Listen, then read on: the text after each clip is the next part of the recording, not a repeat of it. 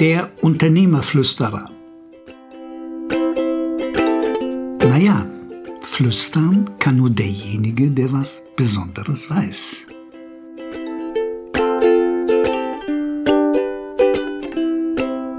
Meine Damen und Herren, guten Abend. Wir haben heute das Vergnügen, einen Vertreter einer mittelgroßen Industriestadt zu interviewen, Dr. Ulrich Schückhaus, der als ehemaliger Unternehmensberater seit vielen Jahren die Geschicke einer Wirtschaftsförderung der Stadt Mönchengladbach leitet, sehr erfolgreich. Und meine erste Frage an Herrn Dr. Schückhaus, den ich sehr begrüße. Wie muss man sich das als Unternehmer vorstellen? Was ist eine Wirtschaftsförderungsgesellschaft? Was sind so die Aufgaben und wie funktioniert das? Ja, Herr Mikosch, vielen Dank für die Frage. Ich freue mich, dass ich heute bei Ihnen sein darf. Ich äh, sehe die Wirtschaftsförderung in den letzten 20, 25 Jahren durchaus in einem Wandel. Wenn wir vor einigen Jahren Wirtschaftsförderung betrachtet haben, ging es vor allen Dingen um das Thema Ansiedlung von Unternehmen. Das war sicherlich ein, ein Schwerpunkt. Wie können Unternehmen beispielsweise in die schöne Stadt Mönchengladbach kommen? Was kann man dafür tun? Wie kann man das machen?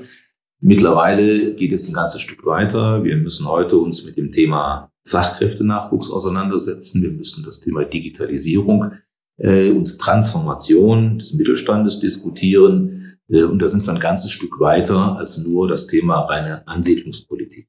Eine Stadt wie Mönchengladbach ist natürlich auch geprägt durch einen Strukturwandel. Wir waren sehr stark in den 70er, 80er Jahren noch im Bereich Textil und Kleidung. Die ganzen Dinge äh, sind bei uns nach und nach weggefallen. Die Produktion ist ins Ausland verlagert worden. Ähm, wir haben dramatisch viele Arbeitsplätze verloren. Aber wir haben eben versucht, durch intelligente Ansiedlung davon einiges aufzufangen. Und im Gegenteil, heute können wir sagen, wir haben mittlerweile deutlich mehr Arbeitskräfte hier beschäftigt in Mönchengladbach als beispielsweise vor 25 Jahren. Äh, gleich eine Frage äh, zu Ihrem Stichwort äh, Fachkräftemangel. Äh, was kann eine Stadt in der Größenordnung für Mönchengladbach mit knapp 270 oder 80.000 Einwohnern zu diesem Thema strukturell beitragen? Wir haben ja hier eine sehr berühmte Fachhochschule für Textilingenieurwesen. Kann sie nur in dem Bereich was machen oder gibt es andere Dinge, die die Stadt aus irgendwelchen Töpfen finanzieren könnte? Es gibt eine ganze Reihe von Maßnahmen, äh, mit denen wir das Thema versuchen zu bearbeiten. Also es gibt eine Initiative des Landes, äh, ZDI, Zukunft durch, durch Innovation, wo man versucht, gerade die Bildungslücke im Bereich der MINT-Berufe, also Mathematik, Ingenieurwissenschaften, Naturwissenschaften, Technik, zu schließen. Da sind wir sehr aktiv in diesem Areal. Äh, wir haben einige Leute, die ganz, ganz konkret für Schülerinnen und Schüler Kurse anbieten, um sie für, für diese MINT-Berufe zu gewinnen, um sie zu begeistern für das Thema. Wir haben zum Zweiten gegründet eine Stiftung, die MG Connect Stiftung. Damit sind wir, glaube ich, die einzige oder zumindest die erste Wirtschaftsförderung in Deutschland, die eine eigene Stiftung gegründet hat. Diese Stiftung arbeitet an der Schnittstelle Schule, Beruf. Das heißt, wir versuchen frühzeitig den Nachwuchs zu gewinnen für Jobs in der Wirtschaft. Wir machen dann Branchentage für Handwerk, für Medizintechnik, für äh, beispielsweise auch Banken, also querbeet durch alle Berufsgruppen, um äh, Schülerinnen und Schüler frühzeitig also Jobs anzubieten, Ausbildungsmöglichkeiten zu zeigen weil wir merken immer wieder, dass äh, für viele Schülerinnen und Schüler es relativ schwer ist, eine fundierte Berufswahl zu treffen. Da ist viel Orientierung notwendig, viel Hilfestellung notwendig. Und wir versuchen das unter anderem mit unseren Maßnahmen zu begleiten, um frühzeitig hier für einen Standort zu werben. Der andere Punkt ist, was kann man tun, damit hier auch hochqualifizierte Leute in der Stadt bleiben und nicht zu den Porsches, BMWs, Daimlers dieser Welt abwandern. Der Mittelstand hat nicht das Image wie diese großen Firmen. Aber hier muss man eben auch versuchen, mit Initiativen, beispielsweise in Verbindung mit unserer Fachhochschule, mit äh, der Fontis äh, Hochschule in, in Venlo beispielsweise, gemeinsame Projekte zu entwickeln, die eben auch aufzeigen, welche Chancen ein Absolvent dieser Hochschulen hier in unserer Region tatsächlich hat im Mittelstand. Und die Jobs hier im Mittelstand sind nicht unbedingt schlechter als bei den großen Konzernen. Im Gegenteil.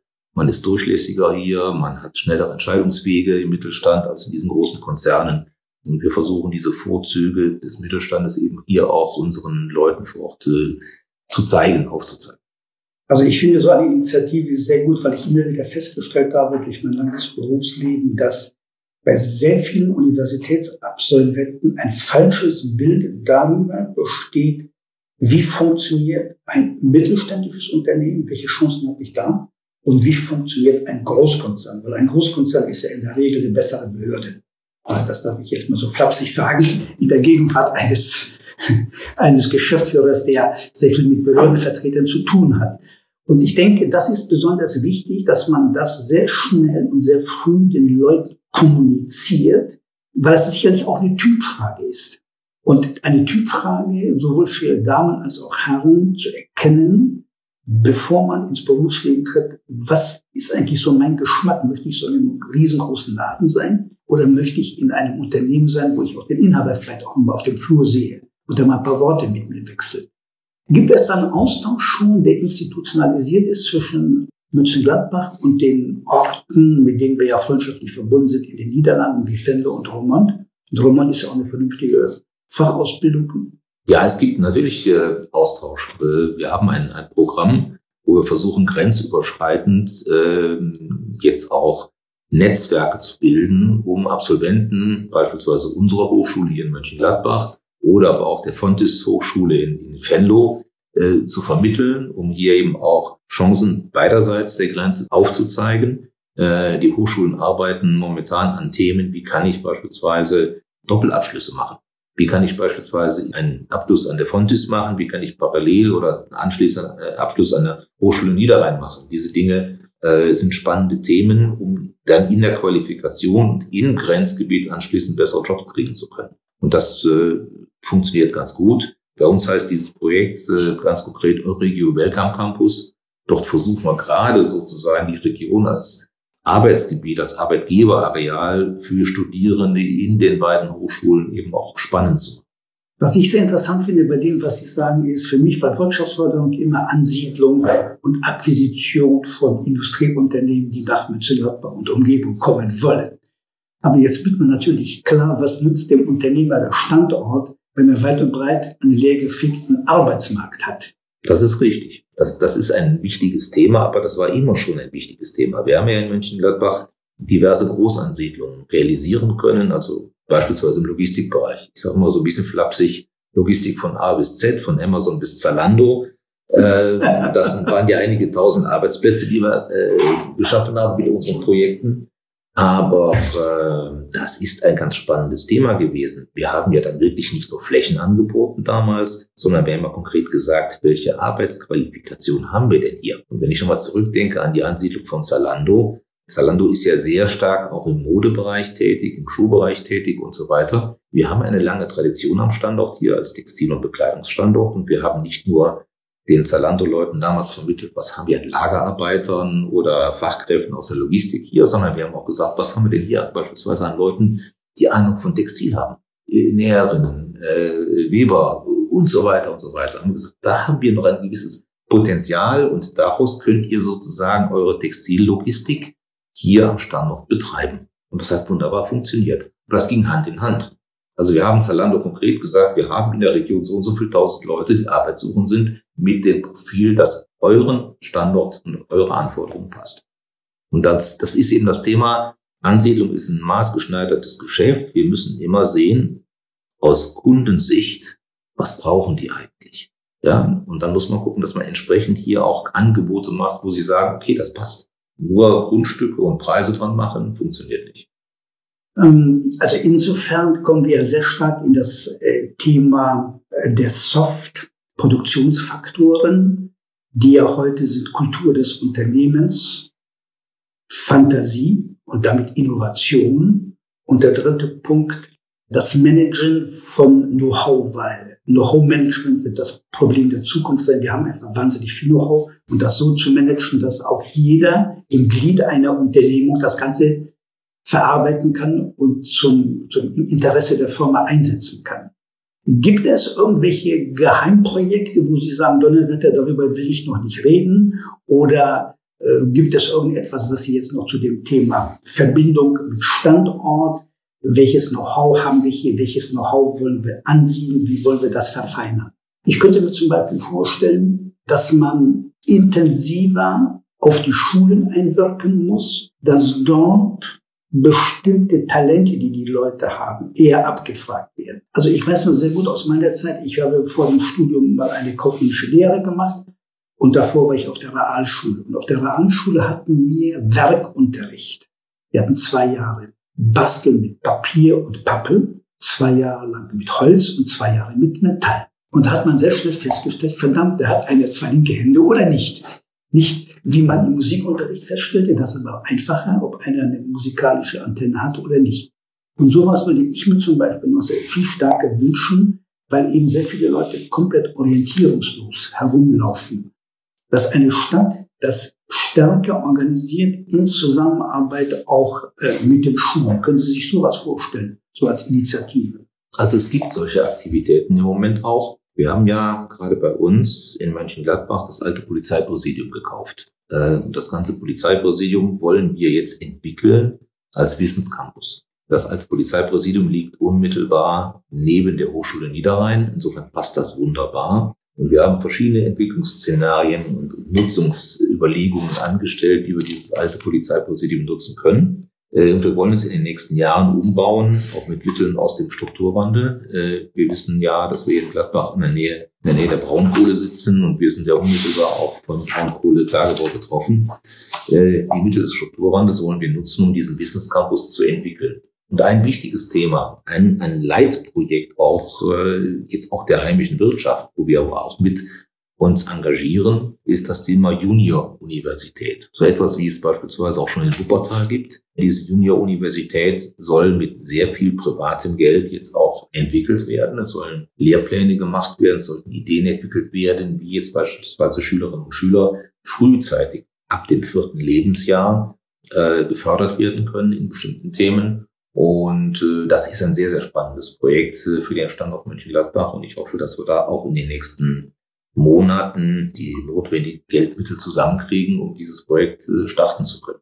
Und das soll später mal dann auch in diesem alten Polizeipräsidium verortet werden. Wir werden sicherlich vorab erstmal woanders starten, aber das ist auch egal. Hauptsache, wir können anfangen, hier auch frühzeitig Kinder und Jugendliche an diese neuen Themen zu gewöhnen, denen ein, ein Angebot machen zu können, wo sie interessante Dinge, tolle Dinge lernen. Die Wuppertaler haben da eigentlich schon eine hervorragende Vorarbeit geleistet mit ihrer Junior-Universität. Das ist sicherlich ein Vorbild äh, für uns gewesen auch. Und da wollen wir ansetzen und so etwas auch für mich entwickeln.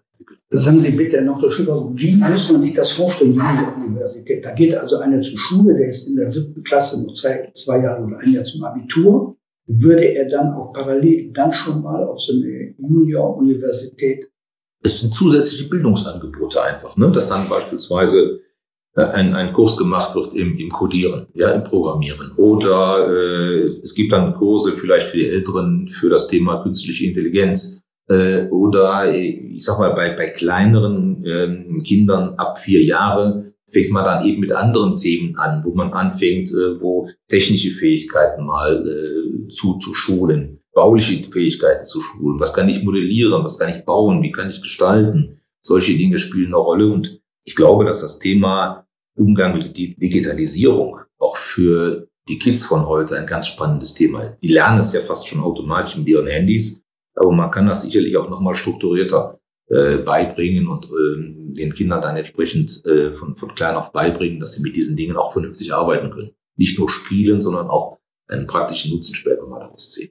Mhm. Sie sind ja in Ihrer Funktion ja maßgeblicher Teil eines Transformationsprozesses der Stadt aus einer alten Industriestadt zu einer modernen, in Anführungsstrichen, Dienstleistungsstadt. Was würden Sie sich wünschen, wenn Sie auf einem großen Berg von, von Geld sitzen würden, was man da so alles noch machen könnte? Auch wenn das möglicherweise einige verrückte Ideen wären. Also die Sache mit dem Sack Geld gefällt mir natürlich. Klar, da kann man sich viel vorstellen. Ähm, ich denke mal, wünschenswert wäre es auf jeden Fall, weitere Forschungsaktivitäten hier am Standort anzudocken, sowie Fraunhofer-Zentren, Fraunhofer-Institute und andere Forschungsinitiativen in diesem Bereich. Ich würde aber noch einen anderen Aspekt gerne nochmal aufnehmen. Das ist nämlich das Thema, dass man durchaus wieder überlegen könnte, zurück zur Produktion zu kommen.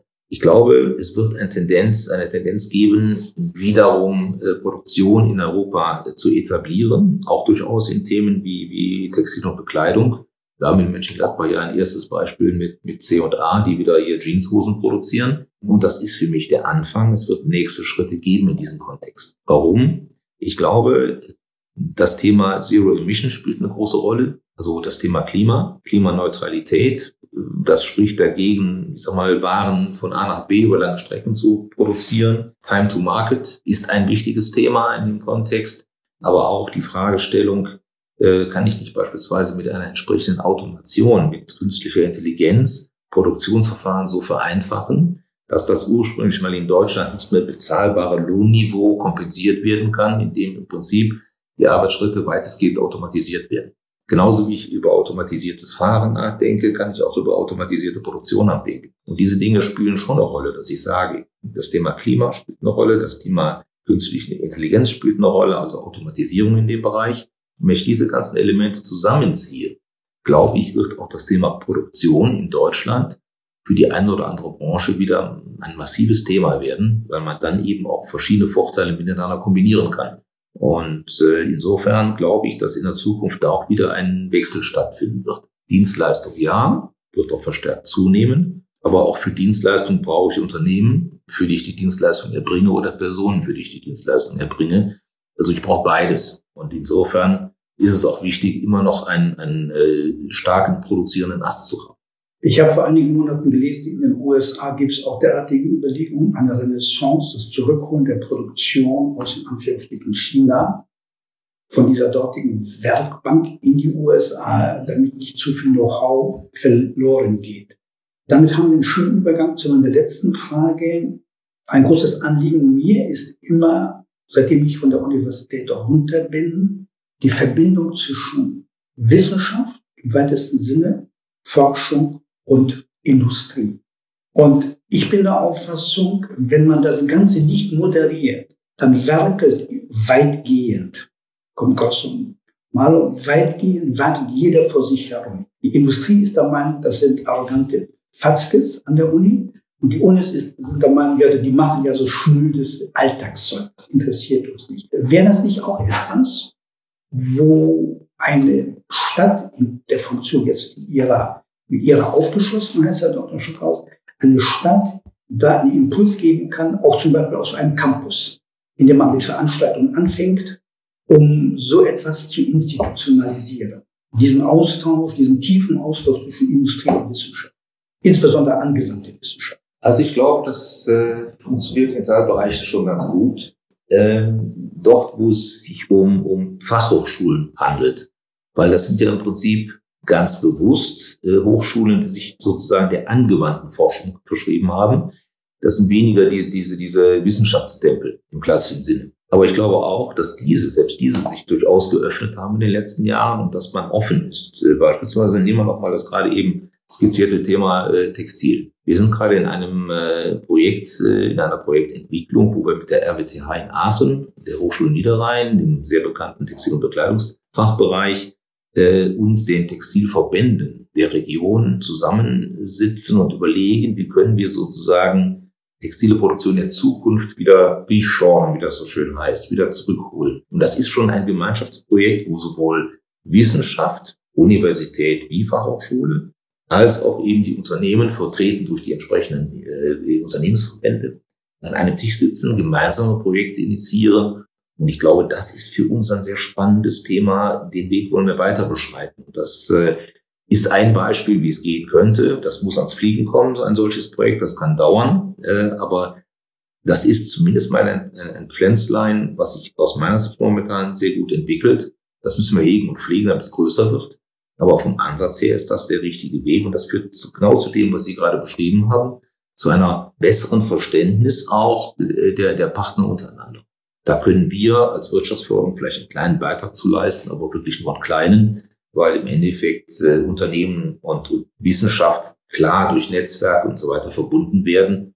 Unsere Funktion wäre dann wirklich dann, oder ist es auch jetzt schon, die Netzwerkbildung, ja, wo wir versuchen, diese Dinge miteinander zu verweben. Ähm, und, und ich denke mal, Und das ist auch nochmal ein Rückblick auf das Thema Ansiedlung, was wir eben schon hatten. Ohne Netzwerke wären auch viele Ansiedlungsprojekte in Mönchengladbach gescheitert. Netzwerke sind für mich zentrales Thema einer, einer Wirtschaftsförderung. Ich muss gucken, dass ich sowohl die wissenschaftlichen Player als auch die Unternehmen am Standort in den verschiedenen Disziplinen zusammenbinde, um ihnen Möglichkeiten der Kommunikation miteinander zu geben. Das ist sicherlich ein Thema, äh, dafür muss eine Wirtschaftsförderung, muss ein Standort auch Plattformen bieten. Und das geht Gott sei Dank nicht nur im Netz, sondern eben auch gerade physisch. Ich hoffe, dass wir da bald wieder hinkommen. Ähm, abschließende Frage. Die Wirtschaftsförderung, habe ich Leuten gehört, äh, ist bald 25 Jahre alt oder wird 25 Jahre alt. Wie würden Sie in zwei, drei Sätzen zusammenfassen, wie die Wirtschaftsförderung sich hier entwickelt hat? Auch natürlich unter Ihrer Ägide. Ja, ich habe ja die Ehre gehabt, äh, von den 25 Jahren 23 äh, die Verantwortung zu tragen, nämlich die letzten 23 Jahre. Und es hat mir sehr guten Spaß gemacht. Wichtig ist einfach, äh, dass es uns gelungen ist, ja, wieder viele Menschen in Arbeit zu bringen mit den verschiedenen Projekten, die wir gemacht haben. Ähm, wichtig ist für mich aber auch, dass wir den Prozess eingeschlagen haben, jetzt verstärkt sich um das Thema Ansiedlung von wissensintensiven Berufen, von wissensintensiven Unternehmen zu kümmern. Nenne ein Beispiel. Äh, wir haben vor drei Jahren den äh, Flughafen Mönchengladbach übernommen, unsere Entwicklungsgesellschaft. Ich habe das Vergnügen, auch dort Geschäftsführer zu sein beim Flughafen. Und für mich ist es total spannend zu sehen, welche interessanten, innovativen Themen gerade durch das Thema Flughafen jetzt angestoßen werden. Also das ist elektrisches Fliegen, das sind Lufttaxen, das sind Drohnen, das ist äh, alternative äh, Antriebstechnologien und so weiter. Und da sieht man auch, dass man so einem Nukleus wie einem Flughafen beispielsweise auch die Wirtschaftsstruktur eines Standortes deutlich verändern kann. Das wird die Aufgabe auf die nächsten Jahre sein. Dr. Schückhaus, vielen Dank für Ihre Zeit. Sehr interessant für mich und ich denke mal für die anderen, die das hören werden, auch. Vielen Dank für Ihre Zeit. Sehr gerne. Und viel Erfolg weiterhin. Dankeschön. Bitte lasse uns deine Gedanken zu diesem Podcast wissen.